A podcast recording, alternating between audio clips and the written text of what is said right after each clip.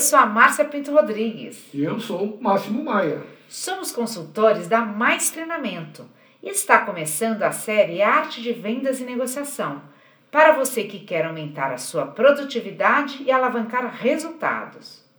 Em nossos treinamentos temos sentido o aumento de empresas que estão recebendo muitos leads, fazendo muitas propostas e perdendo oportunidades pois não estão fazendo follow-up em todas as propostas. O que é então follow-up?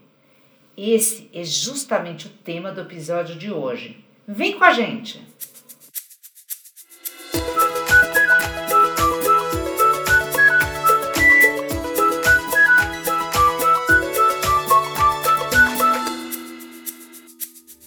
Follow-up é um termo em inglês para acompanhamento. Em vendas, ele se refere às ações realizada logo após uma reunião ou a apresentação da proposta. Essas ações têm o objetivo que o lead avance no processo de compra e torne-se um cliente efetivo. Vamos voltar à situação que falamos na introdução, onde uma empresa tem muitas propostas, mas mesmo assim não consegue superar suas metas. Por que isso acontece? Vejamos quatro possíveis respostas para essa pergunta. 1. Um, falta de tempo para retornar pois a empresa se tornou uma máquina de fazer propostas e não está ocorrendo a negociação efetiva. É apenas o cliente que está comprando. 2. Falta uma visão estratégica que possibilite focar no que dá mais retorno para a empresa. O que significa ter claro a persona do cliente, qual seu potencial, seu segmento do mercado e sua frequência de compras. Assim você consegue formar uma carteira de clientes consistente. 3. Existe uma falta de definição se o foco da empresa é B2C ou B2B por exemplo, se você faz tudo, pedidos grandes de empresa e pedidos pequenos de clientes finais, como priorizar? 4. Pode ser que a prospecção está muito forte e o cliente não consegue mais falar com o vendedor, que está sempre ocupado fazendo novos contatos e propostas. O primeiro passo para solucionar qualquer um desses cenários é definir a estratégia para o processo de vendas. Faça um diagnóstico que identifique o que está funcionando e deve ser mantido e o que não está funcionando e deve ser melhorado. Pequenas mudanças podem trazer grandes resultados.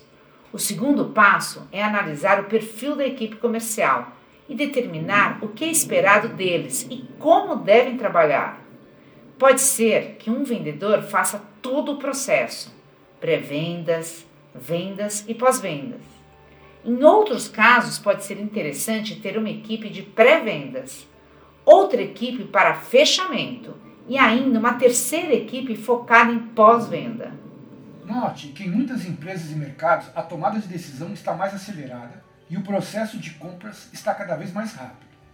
Se você não for ágil para fazer um follow-up de acompanhamento logo após a sua proposta, pode estar perdendo vendas sem perceber e pode perder o cliente para o mercado ou seja, não reter o cliente. O follow-up é uma oportunidade de desenvolver um relacionamento próximo com seus clientes, tanto os atuais como os novos clientes, para assim montar uma carteira de clientes fiéis.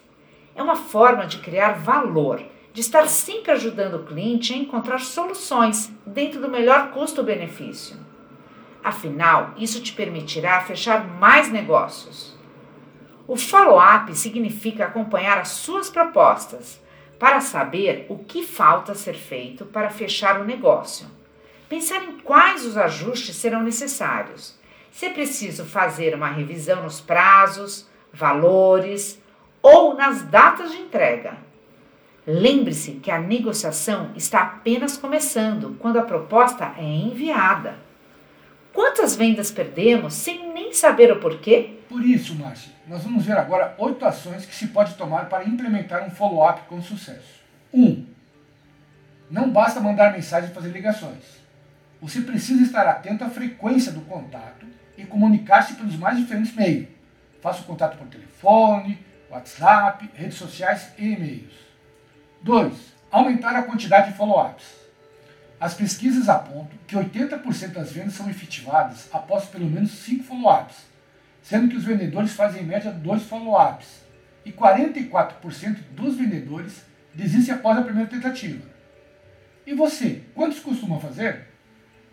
3. Tenha um plano para saber a frequência certa de compra do cliente para manter o relacionamento. 4.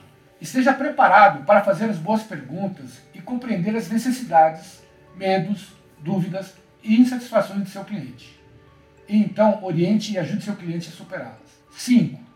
Aproveite o marketing de conteúdo para manter um bom relacionamento. 6. Utilize cases de sucesso para ampliar a visão do cliente em relação ao que você pode oferecer e em que pode ajudá-lo. Pense na forma, o que ele precisa, o que eu ofereço. 7. Saiba quando encerrar o follow-up. Se ele não tiver perfil para ser seu cliente, não tenha medo de descartá-lo. Foque na persona com a qual a empresa trabalha. Ou pode acontecer do cliente deixar claro que não quer mais contato com a empresa. Então, por que desperdiçar energia com ele? 8. Tenha um CRM ou um controle no Excel, pois as informações do cliente são fundamentais para a evolução de uma boa venda e sucesso da empresa. Implemente essas ações no seu dia a dia e veja como elas podem te ajudar em sua produtividade. Esperamos que esse episódio tenha proporcionado algum insight valioso sobre follow-up.